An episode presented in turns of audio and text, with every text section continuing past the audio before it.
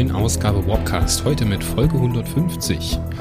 Und es ist wieder Zeit für die Liga freier Kritiker, denn ich spreche heute über die Periroden Erstauflage in den Heften 3054 bis 3057. Ihr habt zuletzt unser Gespräch über den ersten Dioversumsblock, das heißt die Hefte 3050 bis 53 mit Mario, Roland und mir gehört und heute geht es weiter nicht mehr im Dioversum, sondern wieder in der Milchstraße auf der Befreiungsmission der WQ. Bevor wir anfangen, ich habe ein bisschen Feedback bekommen zur ersten Solo-Folge, die ich für Liga Freier Kritiker gemacht habe.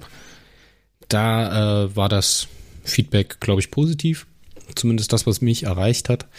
Ähm, viele Leute sagen, es ist okay, es macht trotzdem Spaß oder es macht Spaß. Aber die Leute sind natürlich auch traurig, dass äh, Mario nicht mehr mit dabei ist.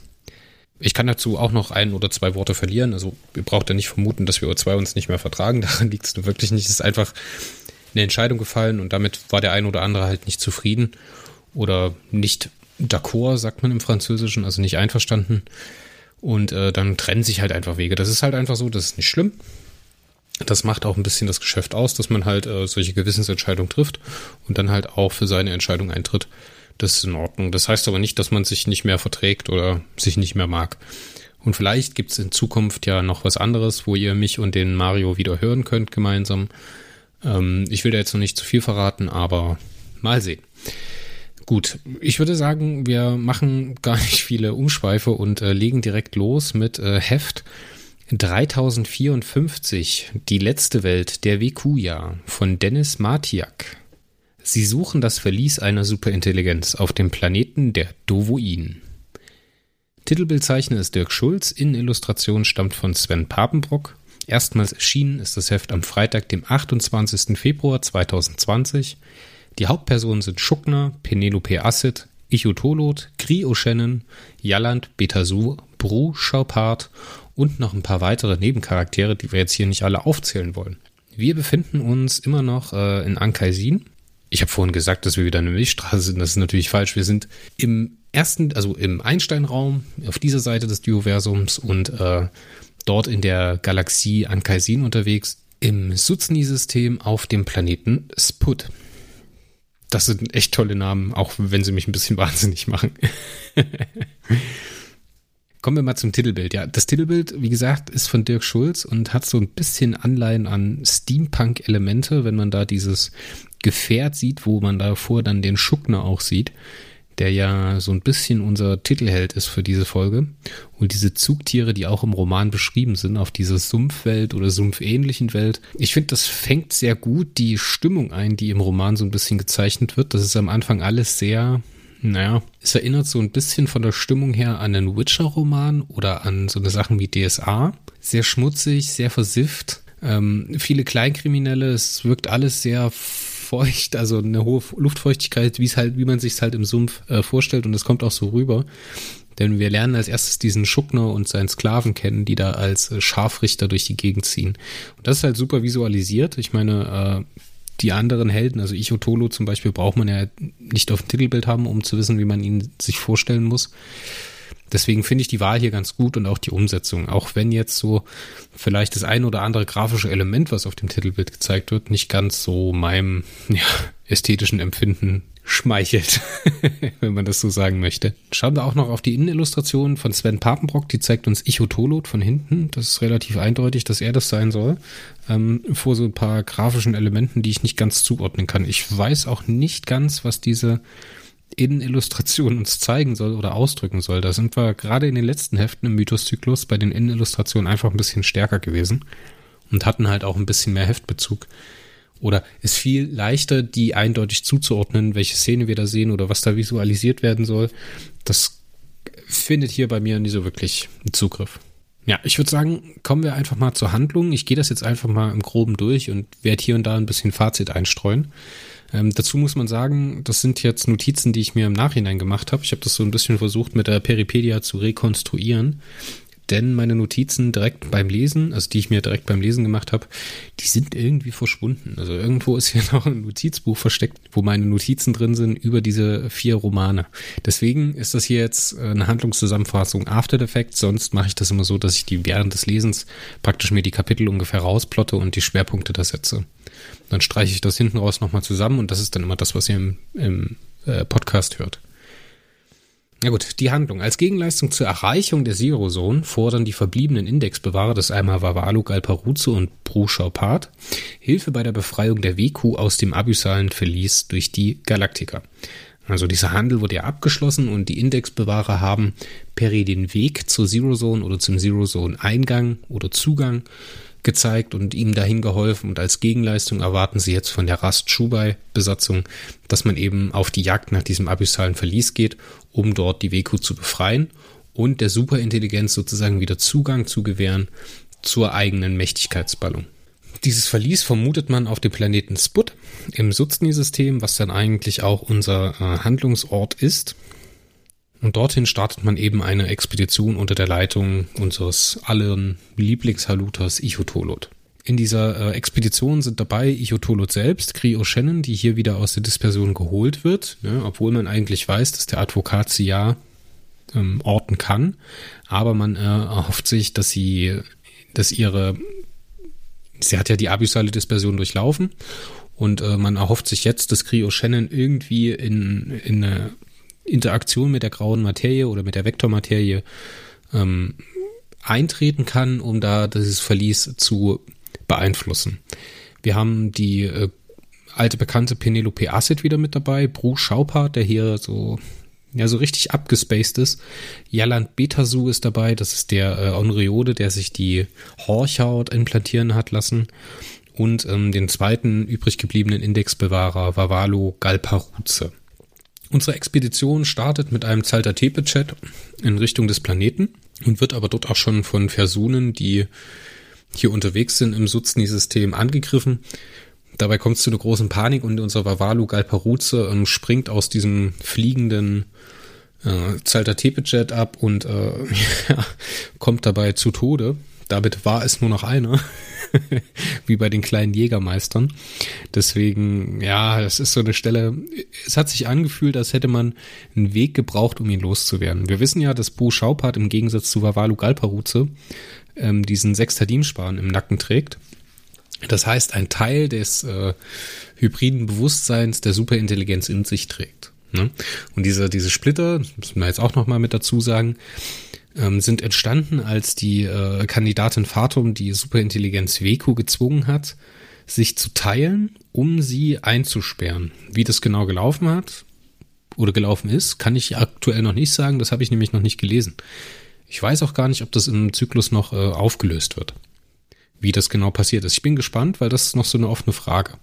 Genauso wie mit Cree O'Shannon, die jetzt hier wieder in, in die Party reingeholt wird, würde man im Rollenspiel sagen ist das halt noch so ein offener Fleck, der hoffentlich noch gefüllt wird. Unsere Galaktiker finden nach dem, nach der Landung oder nach der Bruchlandung auf dem Planeten mehrere abgestürzte Raumschiffe von Hilfsvölkern der Vekuja. Es ist also so, dass dieser Planet anscheinend ein großes, große Raumschiff Grab ist, weil dort ganz viele Ladonen, Shenpatri, Kairana abgestürzt sind, die da alle in diesem Dschungel liegen, mehr oder weniger. Ne?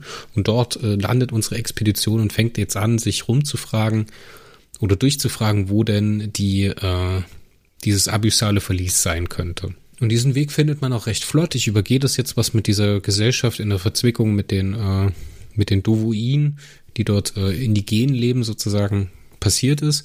Man findet relativ schnell auf dieser Insel, wo sich dann auch die Wege mit Schuckner und seinem Sklaven kreuzen. Man findet diesen Weg auf die Insel, man kommt auf die Insel und findet dieses Verlies in einer Art, ja, Krater, in einem riesigen Krater und es stellt sich heraus, dass es ein Konstrukt ist aus Fatumgabe. Also sozusagen eine Wandlung ist aus Fatumgabe und wenn diese WQ ja oder diese WQ befreit werden sollte und diese Wandlung verletzt wird, würde diese Vektormaterie ausfließen und würde diesen ganzen Planeten sozusagen umwandeln und in den abyssalen Triumphbogen stürzen lassen. Das ist ein ziemlich gutes Versteck und man hofft sich jetzt, dass äh, Cree O'Shannon in der Lage ist, durch diese, durch diese besondere Beziehung zur Vektormaterie diesen Kontakt länger als andere auszuhalten und einen Kanal zu schlagen, damit die WQ daraus befreit werden kann.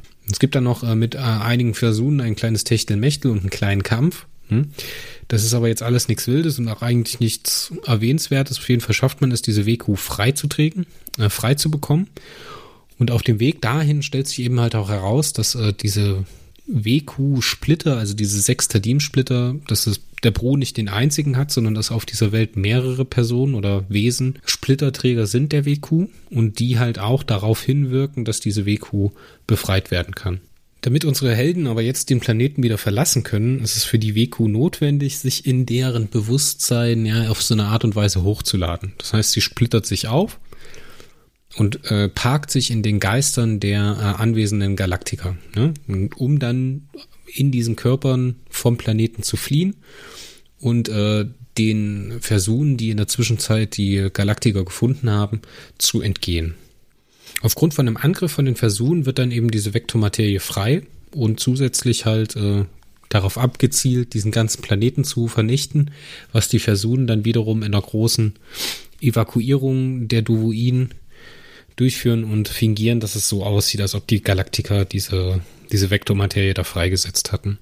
Und damit beginnt sozusagen die Jagd der Versuchen auf die Rast Chubai, die sich jetzt äh, mit Fersengeld beschäftigen muss, um von diesem Planeten wegzukommen. Das ist im Groben mal zusammengefasst, was jetzt passiert. Diese ganze Geschichte um Schuckner habe ich jetzt mal so ausgeklammert. Das ist auch relativ kurz zusammengefasst. Schuckner ist eine Art, ja, Scharfrichter, der durch die Gegend zieht und auf, äh, ja, auf Prämie sozusagen Leute enthauptet. Das scheint in der Gesellschaft ein besonderer Kult zu sein. Und er hat auch einen alten Sklaven, der schon viel älter ist und äh, seltsam drauf ist, immer seltsamerweise verschwindet und eben auch so ein besonderes Mal im Nacken hat. Dazu sei gesagt, dass der Schuckner eben nicht weiß, dass es diese sechs Tadimspäne sind und äh, diese Kultur im Nacken oder immer so ein Holzkragen oder Metall- oder Holzkragen um den Hals trägt, um den sozialen Status abzubilden. Und da kommt er dann halt auch Stück für Stück drauf, dass auf dieser Insel irgendwas los ist. Aber das nur ganz am Rande. Kommen wir zum Fazit zu dem ganzen Ding. Ähm, nach dem ersten Dioversumsblock wirkt dieser Roman ein bisschen, naja, unterwältigend, muss ich sagen. Ist vielleicht das falsche Wort.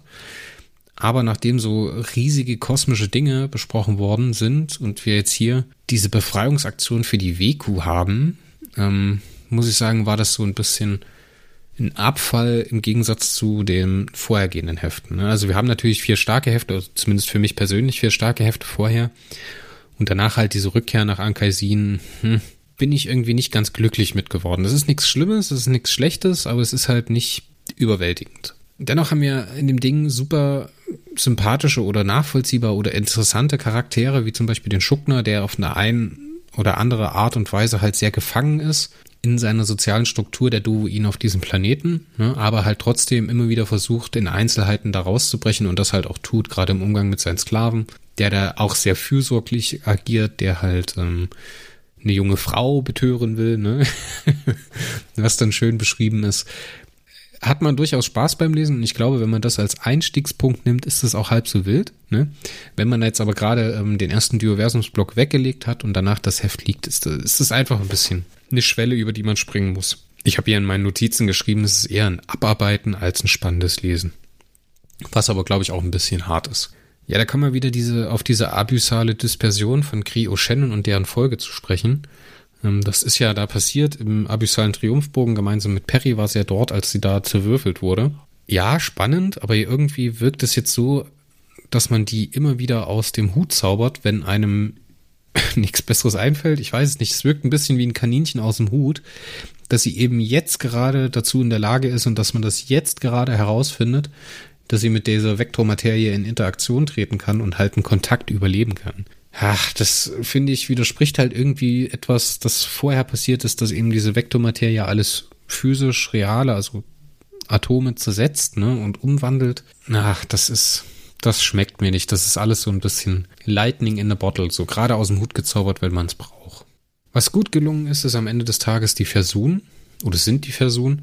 Die sind hier wieder so richtig schön fies, ne? Und das Entdecken des Planeten und das Herausfinden des Standorts ist aber dabei sehr interessant. Auch der Sklave Schuckners ist als Spanträger eine tolle Idee und verwebt die Geschichte des Planeten schön mit der Zyklushandlung und macht halt auch etwas, was wir schon kennen, weiter und führt das noch ein bisschen näher aus. Das, das fühlt sich sehr fleischig an, ne? aber an anderer Stelle halt eben nicht, wenn es dann zum Beispiel um die Kryoschänden geht. Was am Ende, glaube ich, das äh, für mich gravierendste oder der gravierendste Negativpunkt ist, ist einfach, dass die, diese Begegnung mit dieser Superintelligenz so, äh, wie soll man sagen, nicht nachvollziehbar ist, nicht greifbar ist, ne, das hätte ich mir irgendwie mehr von ver, versprochen, ne? Wenn man sowas sieht oder wenn man halt seine Charaktere sowas erleben lässt, dann sollte man das meiner Meinung nach ein bisschen besser rüberbringen und halt nachvollziehbarer finden, auch individueller, ne? Das ist dann halt nicht aus dem, sollte für mich sollte es sich nicht so anfühlen, als ob das halt eine Superintelligenz ist, die man kennenlernt, ne? Und bei jeder Superintelligenz ist es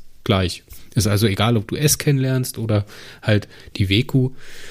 Ähm, hier ist mir das halt überhaupt nicht in Gedanken geblieben. Ich meine, es ist jetzt schon ein bisschen her und ich müsste jetzt nochmal genau ins Heft reinschauen, wie das jetzt genau ausgestaltet worden ist, aber dass es mir einfach nicht in Gedächtnis geblieben ist, ist, glaube ich, das beste Fazit, was man zu diesem Moment ziehen kann. Und da hätte ich mir einfach, da hätte ich mir einfach mehr erwartet. Gerade auch die WQ, die ja irgendwie noch wichtig scheint, zu sein scheint. Dann lasst uns mal zur Wertung für unser erstes Heft heute Abend kommen.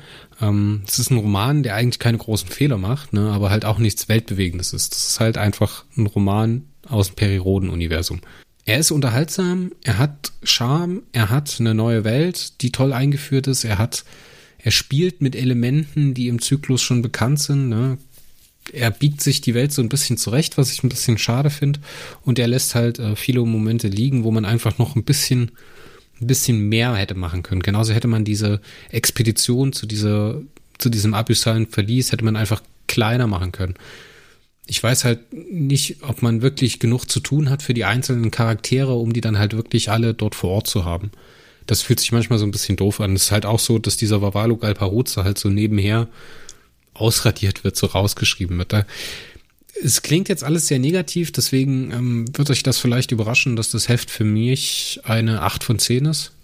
Eine schwache 8 von 10, ich, wahrscheinlich eher in Richtung 7 von 10 als eine überzeugende 8. Aber unter, unterm Strich macht es eigentlich keine Fehler. So ist es unterhaltsam. Von daher, es hat sogar seine starken Momente und ja, dann schreibe ich eine 8 drunter und gut ist. Dann kommen wir zum zweiten Heft. Perry Roden Band 3055 aus dem Mythoszyklus. Die WQ auf der letzten Welt der Superintelligenz, die Rast Schubai in Geiselhaft. Autor ist Michael Markus Turner. Da war ich schon immer sehr gespannt, wenn ich das auf dem Titelbild lese, dass er der Autor ist. Titelbildzeichner ist wieder Dirk Schulz. Innenillustration stammt von Sven Papenbrock. Erstmals erschienen ist das Heft am Freitag, dem 6. März 2020. Unsere Hauptpersonen sind Penelope Asset, Ichotolot, Onkodu und Bru Schaupart.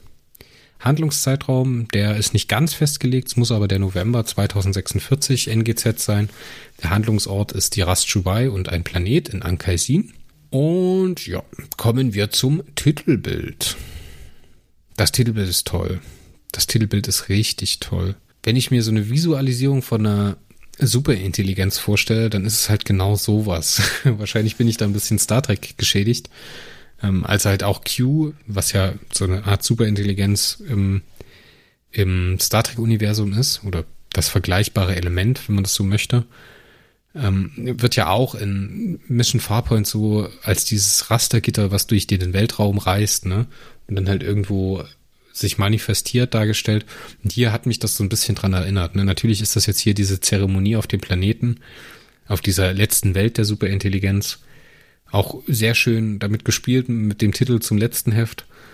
Hm, diese Wesen da, diese ja, Gottesanbetermäßigen Viecherinsekten spannend, ne? Gelungenes Cover, sehr viel Action, sehr viel Dynamik auch drauf, auch wenn eigentlich gar nichts passiert. Und es ist ja bloß diese schwebende Kugel, die der Sachen äh, anzuziehen scheint, wo die Blitze einschlagen oder überspringen. Da wäre ich wahrscheinlich am Kiosk davor stehen geblieben. Und das ist, glaube ich, das Beste, was man so einem Titelbild äh, nachsagen kann. Dann steigen wir mal ein mit der Handlung. Die Superintelligenz Weku ist ja jetzt mit unseren Helden im letzten Heft auf die Rastschubai zurückgekommen. Und jetzt binden wir mit diesem Heft hier nicht ganz bündig ans letzte Heft an. Ne? Also da ist eine zeitliche Lücke, die uns auch nicht näher erklärt wird, zumindest zum Einstieg nicht.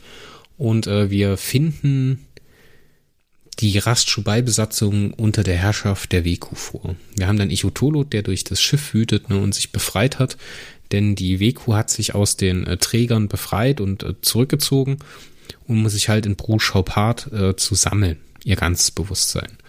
Und diese Superintelligenz hat die Rastschubai oder zumindest Schlüsselfunktionen übernommen. Ne? Die Galaktiker sind nicht mehr Herr ihres Schiffes. Und nach der Übernahme der wichtigsten Schiffskomponenten zieht sich eben diese Superintelligenz auf den Bruchschau-Part zurück und äh, macht ihn zum sogenannten Parolgeber. Und so tritt er dann auf. Er ist sozusagen die Manifestation, ähm, das Sprachrohr der WQ in Richtung der Galaktiker. Auch Anansi, die äh, Schiffssemitronik, wird ja unter den Einfluss der WQ gezwungen. Ne? Und sie, ja, im, im Heft steht sogar versklavt. Also sie scheint nicht mehr Herr ihrer Sinne und Herr ihres eigenen Willens zu sein. Es schafft es aber halt trotzdem durch ein besonderes Sicherheitsprotokoll, diesen Widerstand um Ichotolo, den wir halt direkt zum Einstieg des Heftes sehen oder erleben, zu unterstützen. Und während dieser Sicherheit oder während dieses Sicherheitsprotokolls spaltet sich ein Teil von Anansi ab und äh, ist dann sozusagen als, als äh, kritischer Teil, der äh, Anansi hinterfragen soll, ist er dann auf Seite der, ich sag jetzt mal, Rebellen und hilft bei der Rückeroberung des Schiffs. Diese Veko hat eine eigene Agenda, ne, und das lernen wir auch relativ schnell, denn die zwingt die Galaktiker Strafaktionen mit ihr zu fliegen. Führt sie dann so auch ein bisschen hinters Licht und sagt dann, ja, wir fliegen jetzt hier rum und äh, bestrafen die Versuchen, äh, zerstören einen Bauplatz für einen abyssalen Triumphbogen in einem nahegelegenen System.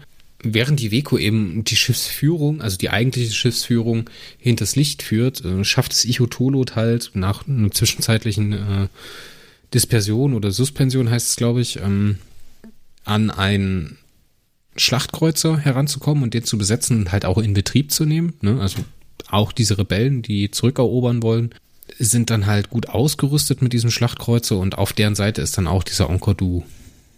Den kennen wir ja auch schon. Dieses Täuschungsmanöver der WQ fliegt dann relativ flott auch wieder auf und wir finden heraus, dass die WQ, dass die eigentlich zu den Wu möchte ins äh, U-System um dort im Rahmen eines Art Rituals in den Schädeln von Wun wiedergeboren zu werden. Also so eine Art Reinkarnationszeremonie. Äh, ne? Es ist also, es scheint so, als ob diese Wu in diesen Plan der WQ eingebunden sind, irgendwann ähm, diese Erneuerung zu durchleben. Ne?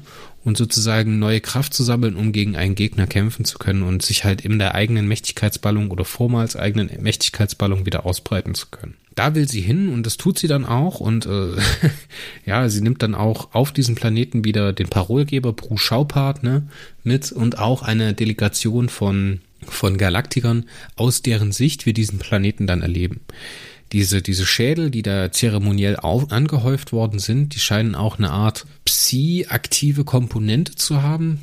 So meine ich, wird das beschrieben. Ähm, und wir erleben dann, wie diese Wu dieses Ritual mit der, mit der WQ durchführen.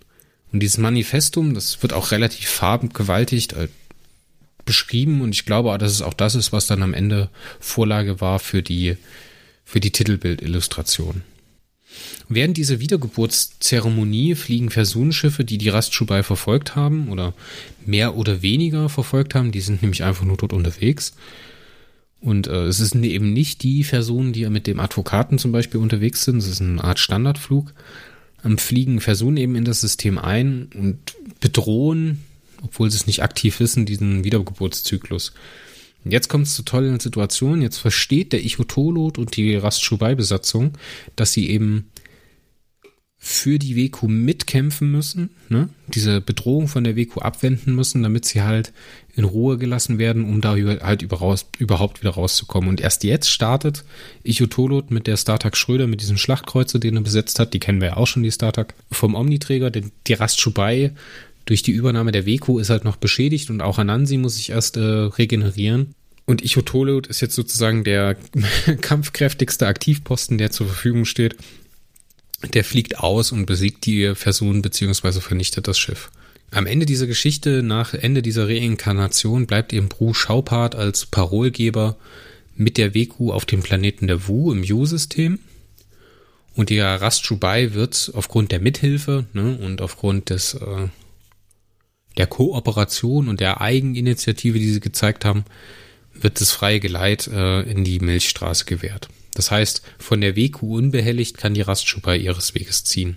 Damit ist auch eigentlich der letzte Indexbewahrer aus der Story raus. Also Bru Schaupart verlässt uns an der Stelle jetzt erstmal. Und die Rastschubai macht sich jetzt an dieser Stelle auf den Rückweg in die Milchstraße. Dann hatte ich vorhin noch vergessen, die äh, Innenillustration anzusprechen. Das zeigt uns eben auch wieder eine Illustration von äh, Ichotolot, ich würde jetzt mal meinen, ganz am Anfang des Romans, als er da durch die Rast Schubai pflügt, um da ja Chaos zu stiften und halt diese verzweifelten Rebellenaktionen gegen die Weku zu starten. Gefällt mir ehrlich gesagt nicht so gut, weil der Stil halt einfach, das sind halt so Sachen, die Sven Papenbrock macht, die mich halt wirklich nicht ansprechen. Kommen wir zum Fazit des Hefts. Ja, das erste, der erste Fazitpunkt, den hatte ich ja schon angesprochen, das ist die schöne Spielerei im Hefttitel, also die letzte Welt der Superintelligenz, ne, das ist ja diesmal in den Untertitel gerutscht. Und die Vekuja oder die letzte Welt der Vekuja war ja das Vorgängerheft. Von daher, das hat mich schon so ein bisschen interessiert und ich im, im Nachhinein weiß ich auch immer nicht, ob ich jetzt das richtig auseinanderhalten kann. Ja, das war schön.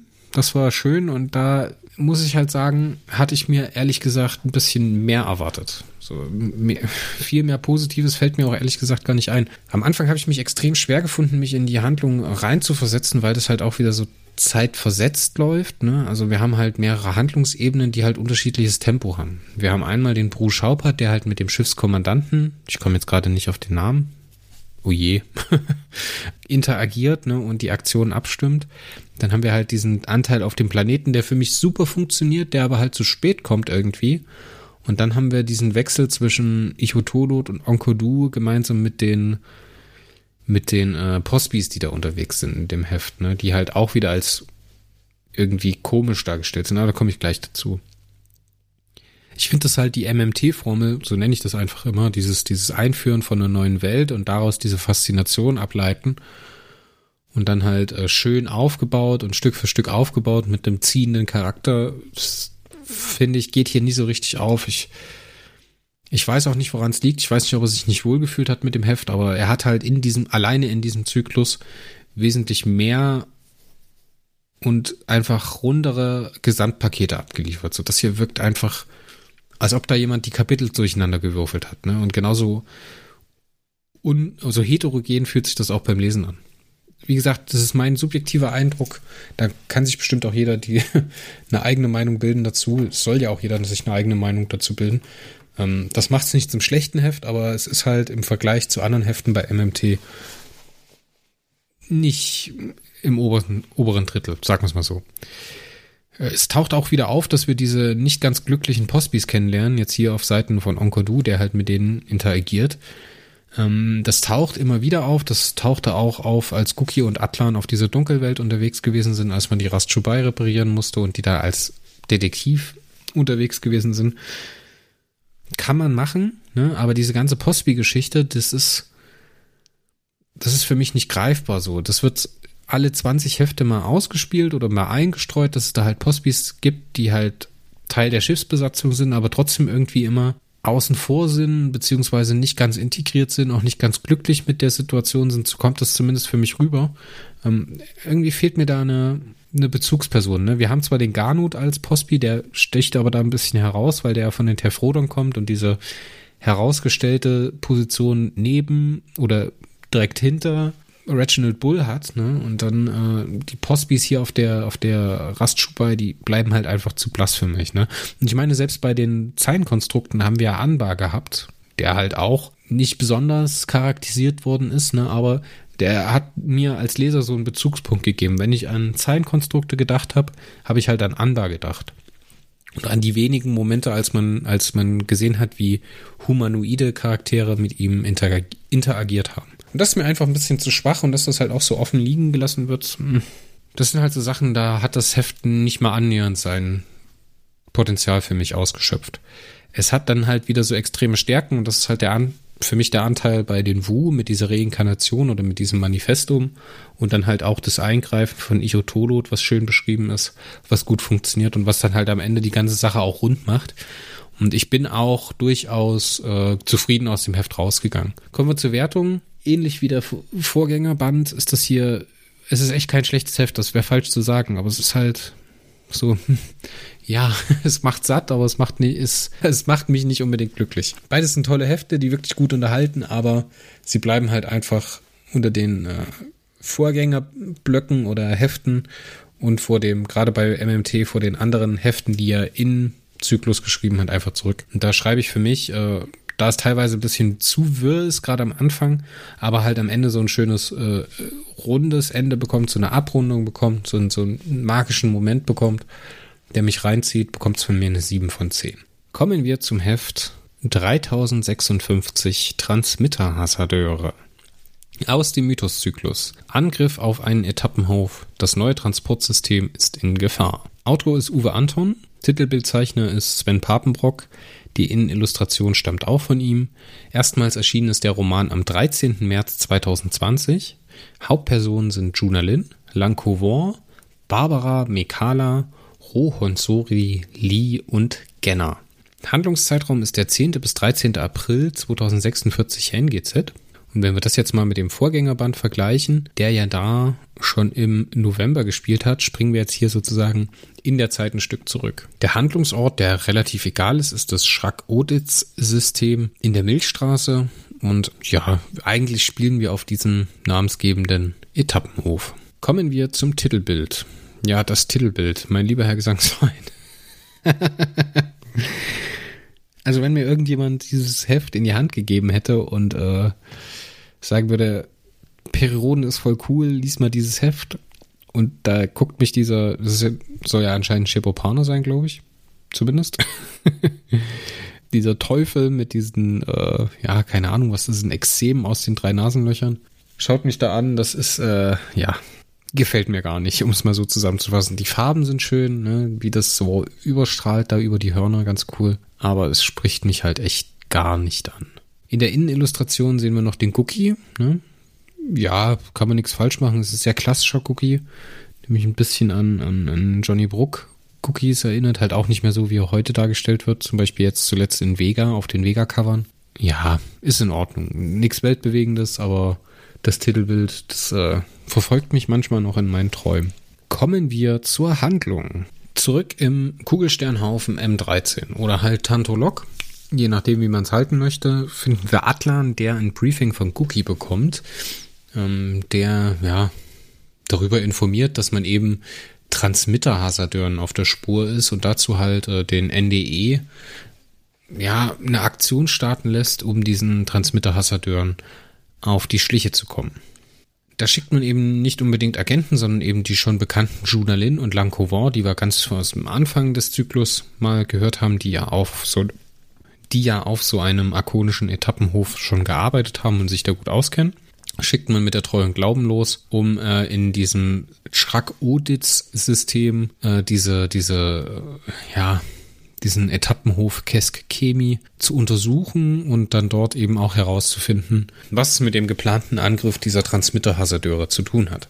Der eigentliche Handlungsort ist eben dann dieser Etappenhof in der Nähe von Kesk Chemie, der eröffnet werden soll und während dieser Öffnung oder schon davor kommt es halt immer wieder zu Unfällen und wir erleben diese ganze Geschichte aus den Augen der Techniker, ja, der Transmittertechnikerin Barbara Mekala, die eine Siganesin ist, wenn ich das richtig auf dem Schirm habe, und äh, einer Swoon namens Rohun Sori. Und die ähm, sehen jetzt, sind auf der Suche nach diesen Fehlfunktionen und weil eben auch ein kairanischer Legat unter der Delegation ist, die dieser Eröffnung, ja, beiwohnen sollen. Ne? Und natürlich kommt es immer wieder zum Fehlfunktion und die beiden sind unterwegs, um diese Fehlfunktion zu finden. Und als diese Eröffnung mit der Übermittlung von äh, einer schebopanischen Delegation furchtbar schief geht, dass eben nur, ich glaube, zwei von denen überleben und die anderen schlimm verstümmelt werden oder sterben, kommt es zu einer Landung von Piraten, den sogenannten Transmitter-Hasardeuren. Die haben halt auch etwas dabei, das heißt Tomopathen, die ich halt auch nicht ganz gerafft habe, was jetzt diese Tomopathen von mir wollen. Das sind so also Tentakel, also grob Humanoide, die Tentakelarme haben, die sie in einer Art Zwangsjacke verwahren müssen, diesem Gürt. Mhm. Und diese beiden Tomopathen nennen sich Lee und Genner und die sind halt offensichtlich, das merkt man relativ schnell, anders als die Transmitter-Hasardeure in eigener Mission unterwegs. Diese Transmitter-Hasardeure bringen die Kontrolle über den Etappenhof an sich, nehmen die, äh, den Legaten, den kairanischen Legaten, bedrohen ihn, nehmen ihn als Geisel und versuchen jetzt äh, Geld und Hyperkristalle zu erpressen. Die Kairaner greifen da extrem hart durch, ne, während die beiden Tomopathen ja frei über diese Station ja streunern und ihr ihre eigene Agenda verfolgen schlagen diese Kairaner zurück und bei dieser Befreiungsaktion für den Etappenhof werden alle Transmitter-Hassadeure getötet, bis auf Lee und Genner, die beiden Tomopathen, die halt weiter dort äh, aktiv bleiben. Im Umkehrschluss kommt dann heraus, dass ähm, diese Tomopathen die Transmitter-Hassadeure nur als Helfeshelfer sozusagen benutzt haben, um ja den Etappenhof für die Kairaner in Besitz zu nehmen. Denn die fangen jetzt an, diesen Etappenhof abzutransportieren und äh, nach der Beschlagnahme neu zu verbringen.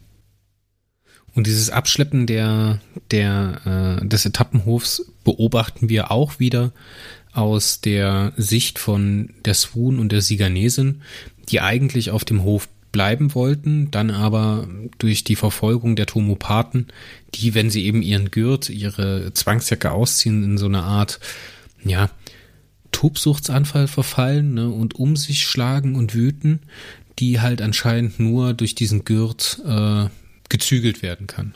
Und aus deren Sicht in ihrem Miniaturgleiter, auf, mit dem sie dann von der Station fliehen, beobachten wir dann, wie die kairanischen Augenraumer diese Station abschleppen. Und darauf endet der Roman dann auch. Lankovan und Junalin, die halt zeitweise mit den, äh, mit der Swoon und der Siganesin zusammengearbeitet haben, gehen auf die Treue und Glauben zurück. Und damit ist das ganze Ding hier auch durch. Ihr merkt schon, ich tue mich echt schwer, dieses Ding zu rekapitulieren und mich da an Einzelheiten und Zusammenhänge zu erinnern, weil das, glaube ich, einer der Romane ist, wo ich mich echt durchgequält habe. Der war echt langweilig. Was heißt langweilig? Langweilig war er nicht. Er hat in sich funktioniert, ne? Aber es kommt hier echt viel zusammen, was für den ganzen Zyklus eigentlich gilt. Und ihr merkt, wir sind im Fazit. Deswegen ähm, gehen wir es äh, mal Stück für Stück durch. Erstens, ich habe totale Probleme mit den Tomopathen. Die scheinen ja eine Geschichte zu haben, die scheinen ja früher auch schon aufgetaucht zu sein. Vielleicht kann mir mal jemand die Faszination hinter diesen Tomopathen erklären. Schreibt mir bitte eine Mail, wenn ihr das versteht, was da so krass an den Leuten ist. Und genauso habe ich Probleme mit dieser Schaustellertruppe. Irgendwie wirkt das seit von Anfang an als abgekartetes Spiel. Das hat nie irgendwie eine wirkliche Spannung entwickelt. Ne? Klar haben wir hier diese Schockmomente, diesen krassen Gore, als zum Beispiel die Shebopaner da aus diesem defekten Transmitter herausfallen und total verstümmelt sind. Genauso auch wie, wie explizit die Transmitter-Hassadeure da in der Gewaltanwendung sind. Ne? Ah, das geht aber halt auch so weit. Es ist halt nicht nur, dass die eigentliche Bedrohung des Romans so schnell zum Witz verkommt, sondern auch diese übermächtige Gefahr der Tomopathen für mich halt nie greifbar sind, weil sie nie so richtig eingeführt werden. Ich weiß, ich könnte halt jetzt auch keinen Finger reinlegen oder keinen Vorschlag machen, wie es besser ist. Aber so wie es hier von Uwe Anton geschrieben ist, hat es mich halt null berührt. Kommen wir nochmal zu dem Thema der Transmitterhöfe. Dieses Transmitter-Netzwerk ist ja alles schön und gut und es scheint ja ein neues, innovative Möglichkeit zu sein, ähm, von A nach B zu reisen. Ne? Gerade auch in Zeiten der äh, Hyperkristallknappheit ist das bestimmt ein Thema. Aber auch das hängt hier für mich ein bisschen in der Luft. Ich finde, das, das Periversum nutzt hier so sein eigenes Vokabular als so eine Art Schutzschild, ne, um die eigentliche Geschichte zu verstecken. Das, ich, mir, mir, mir fällt wirklich nichts anderes ein, als das so zu beschreiben die Transmitterhöfe wurden ja zu Beginn des Mythoszyklus mal erklärt. Ne? Ich weiß jetzt nicht, ob im, vielleicht in vorhergehenden Zyklen diese Transmitterhöfe als Planung oder sowas schon entstanden sind. Aber sie sind halt nie als echter, erlebbarer Schauplatz geschildert worden. Und das ist halt für mich auch nicht hier der Fall gewesen. Also hier auch nicht der Fall gewesen. Das ist halt ein sehr subjektiver Fakt, ne, aber gepaart mit der Bedrohung durch die Hassadeure die, und die äh, Tomopathen, die mir halt auch nicht nahe kommen, ist das hier halt alles, was für mich am Zyklus Mythos nicht funktioniert, kommt hier irgendwie so zusammen. So dieses kryptische Vokabular, was da drin ist, Etappenhöhe für die und die Technik, Technik, bla bla, Swoon, Siganesen, Tomopathen. Shebopaner, die Namen, ne? Alleine die Namen. Leute, wer soll denn das lesen? klar sind das alles Anspielungen, klar ist das alles Fanservice, wenn der Shebopaner auftauchen oder keine Ahnung. Der Mario hat mir auch früher mal diesen einen Shebopanischen Namen um die Ohren gehauen. Aber wenn man sich jetzt wirklich mal fragt, ob das gute Unterhaltung ist, für mich irgendwie nicht. Gleichzeitig haben diese Roman halt die Swoon und die Siganesin. So, und wenn man halt weiß, wie klein die sind und cool das ist, dass die eigentlich als Techniker unterwegs sind Ich habe mich da so ein bisschen erinnert an äh, Star Trek Deep Space Nine, als äh, no, Nock hieß er genau, der Ferengi-Junge dann später zum Techniker auf der Station ausgebildet wird, der dann halt auch immer so geniale Ideen hatte und mit seinem Vater irgendwo unterwegs gewesen ist. So diesen Flair nur halt als sympathisch und kompetent haben halt diese Swoon und die Siganesin für mich ausgemacht. Von daher auf der Ebene funktioniert der Roman für mich gut. Und dann haben wir halt das Auftauchen der Kairaner und dass dieser doppelte Plan in einer weiteren Finte verborgen liegt und das noch durch ein viel größeres Versteckspiel der Kairaner umschlossen ist. Oh Leute, entschuldigt mal, aber langsam ist echt genug, ne? Also macht doch jetzt endlich mal Nägel mit Köpfen. So, wir brauchen doch jetzt, das hat, das überrascht doch jetzt keinen, dass diese Kairaner mit diesen Etappenhöfen nicht nur eine Beschlagnahmung machen, weil sie irgendjemanden schützen wollen. Also ja, ich finde, sowas hätte man machen können, aber dann hätte man diesen Roman einfach an den Anfang des Zyklus irgendwie packen müssen. Aber hier kauft halt diese übergreifende Spannung oder dieses Spannungsmoment, dass diese Etappenhöfe da entführt werden oder beschlagnahmt werden, halt bringt überhaupt gar keine Spannung rein oder ist nicht mal ansatzweise spannend. Und irgendwie, wenn man jetzt hier diese Transmitterhöfe, ich meine, dieser Plot um die Transmitterhöfe taucht später im Nachfolgeheft nochmal auf, ja, aber man muss sagen, diese ganze Transmitterhof-Story wird ja dann die nächsten zehn Hefte wieder fallen gelassen wie eine heiße Kartoffel. Also es ist jetzt nicht so, dass wir irgendwie nach dem ganzen großen Ankaisin-Block halt hier jetzt irgendwie weiterkommen in M13 und Tanto Lok, dass wir dann herausfinden, was mit den Etappenhöfen wirklich äh, mit der Blei äh, in M13 angestellt werden soll. Es ist halt einfach wieder dann vorbei und dann muss man halt wieder warten. So, und bis es dann halt wieder soweit ist, muss man sich erstmal dran erinnern, dass die Kairaner diese Etappenhöfe hier äh, beschlagnahmt haben. Also, puh. Kommen wir zur Wertung. Es ist auch wieder kein schlechter Roman, weil er halt durchaus positive äh, Elemente hat und eine, zwei, in Anführungszeichen, Hauptcharaktere mit Swoon, mit der Swoon und mit der Siganesin ähm, hat. Aber das setzt diesen ganzen Designfehlentscheidungen halt die Krone auf. Ne? Im, im Nachhinein habe ich diesen Roman halt problemlos verdrängen können, ohne halt großartig drüber nachzudenken. Die wichtige Information, die ich aus diesem Heft habe, ist, dass die Tomopathen unterwegs sind, weil die kommen später nochmal und dass die Transmitterhöfe entführt worden sind. So und mehr bleibt eigentlich unterm Strich für mich nicht übrig. Und das ist halt nicht gut. Aus subjektiver Sicht hat er für mich einfach zu wenig Stärken und damit mach meine Wertung mache ich meine Wertung fest. Ähm, für die vielen Mängeln, die er hat, äh, hält er nicht das Gleichgewicht mit den äh, Stärken, die er dafür braucht. Deswegen bekommt er wegen der starke Schreiber, also wegen dem durchaus geübten, also handwerklich geübten, ne, da brauchen wir ja gar nichts sagen, dass Uwe Anton das einfach drauf hat und der sympathischen Hauptcharaktere gerade noch eine 5 von 10. Auch wenn er halt so viele dunkle Flecken hat, sagen wir es mal. Und dann kommen wir auch schon zum letzten Band der heutigen Folge, nämlich Perry Roden, Band 3057 aus dem Mythoszyklus Tanturlok brennt. Unterwegs in M13, Atlan ist auf verzweifelter Mission. Autor ist Verena Themsen, Titelbildzeichner ist wieder Sven Papenbrock, auch die Innenillustration stammt von ihm. Erstmals erschienen ist das Heft am Freitag, dem 20. März 2020.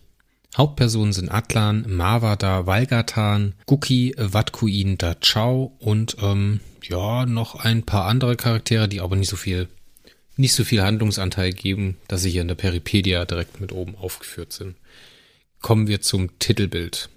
Der Handlungszeitraum ist der 13. bis 23. April 2046 NGZ und unsere Handlung spielt im Tantolog, also in M13. Kommen wir zum Titelbild. Das ist wieder ein schöneres Titelbild, das ist nämlich so eins, wie ich es mag. Raumschiff auf dem Cover, Planeten im Hintergrund, bisschen Sterngekrusch außenrum, schön belichtet. Gefällt mir gut. Habe ich überhaupt nichts dran auszusetzen. So stelle ich mir ein Periroden-Cover vor. Die Innenillustration dagegen ist ja eigentlich auch das, bloß halt in komisch und sieht ein bisschen aus wie aus Elite Dangerous und nicht dem neuen, sondern dem alten. also Elite, dem alten Videospiel. Aber naja, lasst uns da nicht weiter drüber reden. Die Handlung des Romans. Wir sind wieder bei Atlan in M13, das steht ja auch schon im Untertitel und im Titel mehr oder weniger auch schon, der mit seiner äh, Flotte immer noch in M13 steht und der dort einen äh, Abgesandten des ewigen Imperiums trifft, um mit ihm eine äh, Kollaboration zu beschließen, um ihn auf die Seite der Arkoniden zu ziehen in diesen Bürgerkrieg in M13. Wir erinnern uns, auf der einen Seite steht halt äh, Atlan als Maskant des äh, Kristallbarons, da Ariga, ne? und auf der anderen Seite steht der ehemalige Maskant, der abtrünnige Kristallgetreue, der das alte arkonidische Imperium wieder aufbauen möchte, mit Unterstützung der Nats, die halt ein anderes, eine andere indigene Spezies im Tantolok-Bereich sind, die halt auch Verbündete unter den Ladonen haben, die damit unterwegs sind und die sich hier bekämpfen. Der Abgesandte ähm, des Imperators Tormanak da Huzarius sieht diesen Krieg aber eher als Bruderkrieg und will sich nicht äh, einmischen, da er glaubt, dass sich das von alleine auswachsen wird und er dann eher mit demjenigen, der am Ende noch übrig ist, sprechen möchte. Also diese Verhandlungen von Atlan scheitern mehr oder weniger. Ne? Er verpflichtet sich zur Neutralität und äh, hat anscheinend andere Agenda, die da in diesem ewigen Imperium verfolgt werden.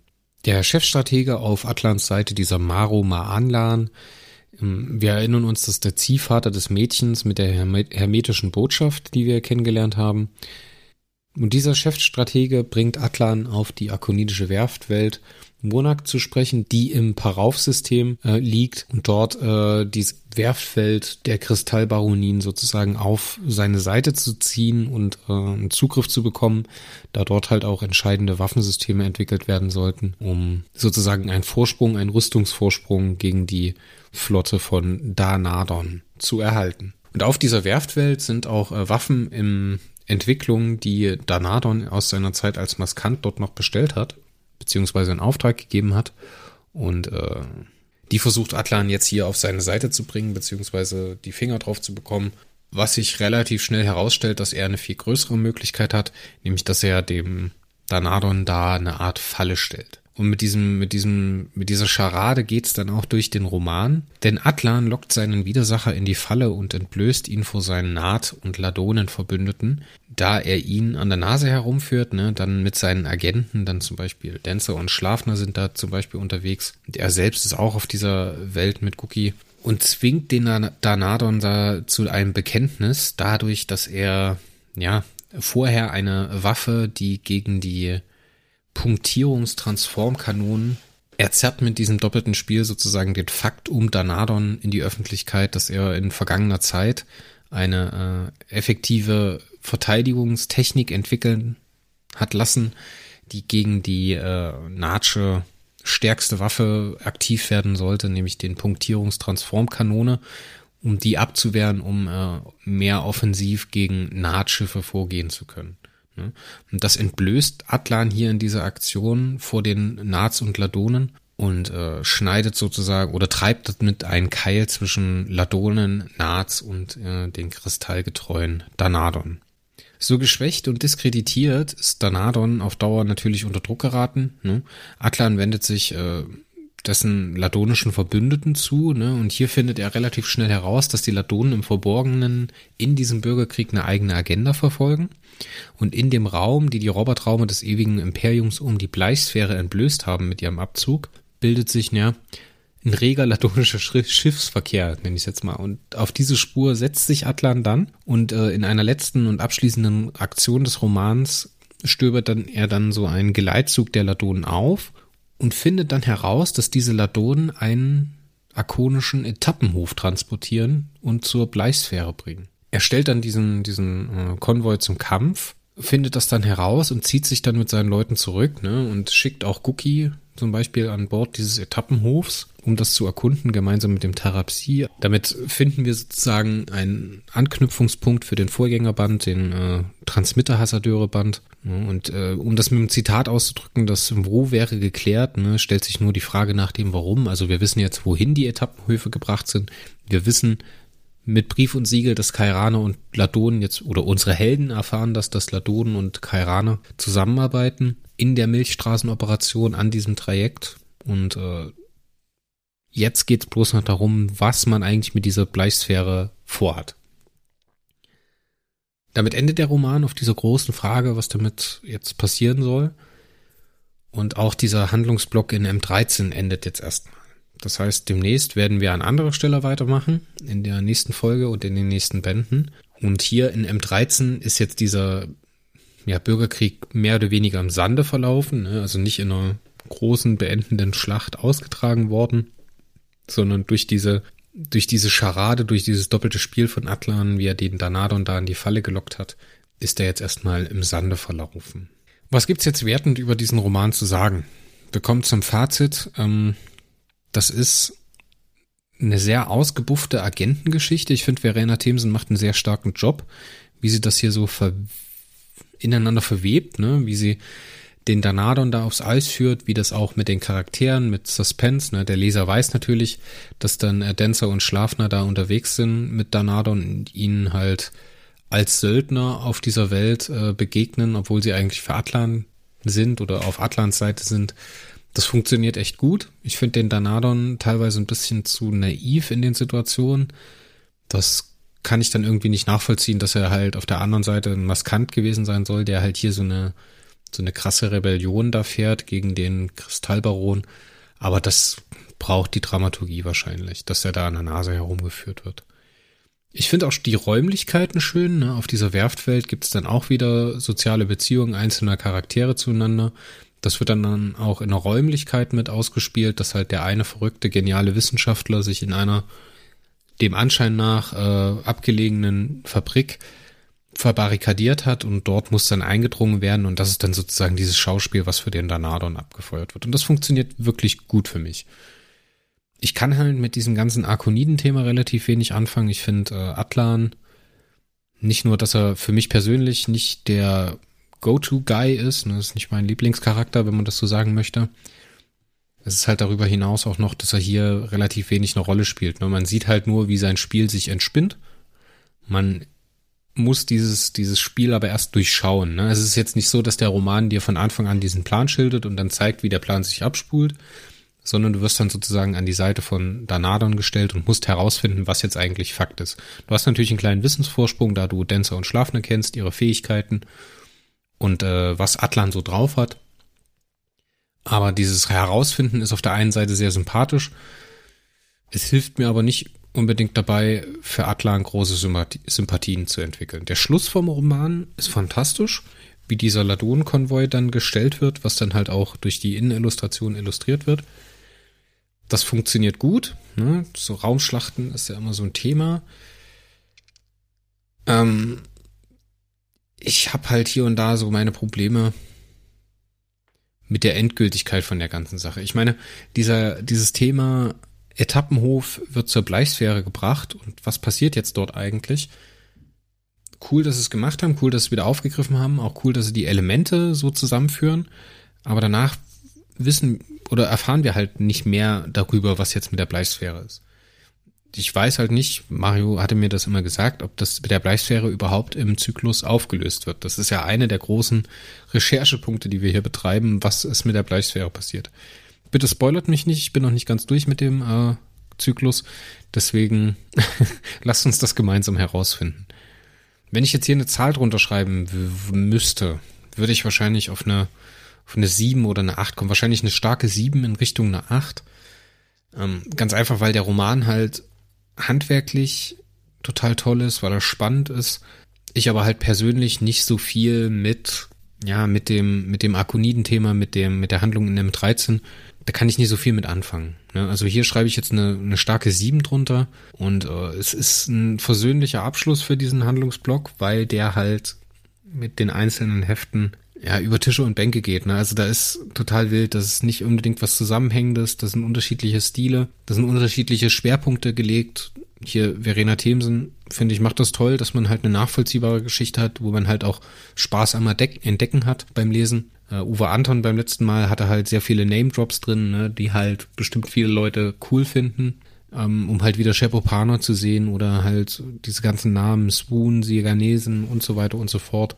Macht für den einen oder anderen bestimmt den Charme aus, aber mich persönlich macht es halt nicht an. Ich bin mit eher mit sowas wie Tanto Lock brennt zufrieden oder froh oder glücklich, besser gesagt. Deswegen, ja, ich tue mich halt mit diesen vier Heften sehr schwer. Er ist suboptimal eingestiegen, ist danach noch schwächer geworden, hat dann den Tiefpunkt mit den Transmitter-Hassadeuren bekommen und jetzt hier Tanto Lok brennt, ist glücklicherweise, wie gesagt, das versöhnliche Ende.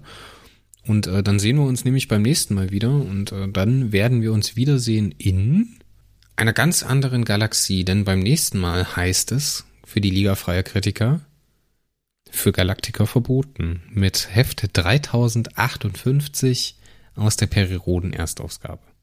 Ich freue mich drauf. Ich hoffe, ihr seid auch wieder mit dabei. Ja, dieses, diese Folge war jetzt nicht so optimal, weil die Hefte nicht so viel hergegeben haben für meinen Geschmack, wofür man großartig äh, sprechen könnte. Deswegen seid gnädig im Feedback. Nein, Quatsch. Sagt eure ehrliche Meinung im Feedback. Ich freue mich immer, Mails von euch zu bekommen oder Kommentare von euch zu lesen. Das hilft auch sehr, ähm, das hier zu tun, das hier so zu gestalten, dass es auch bei euch ankommt. Deswegen seid ihr auch wieder dazu aufgerufen äh, Feedback zu geben. Ich würde sagen, äh, bleibt gespannt, was in nächster Zeit so im Webcast passiert. Es ist einiges in, in Arbeit, beziehungsweise es rumort hinter den, hinter den Kulissen. Wir arbeiten an vielen neuen, tollen Sachen. Ich denke auch für die nächsten Offenbarungen oder Ankündigungen braucht ihr auch gar nicht mehr so lange zu warten. Mm, ja, und dann hören wir uns beim nächsten Mal, wenn es heißt Liga freier Kritiker mit der Perry Road Erstausgabe hier im Webcast. Dankeschön fürs Zuhören und bis zum nächsten Mal.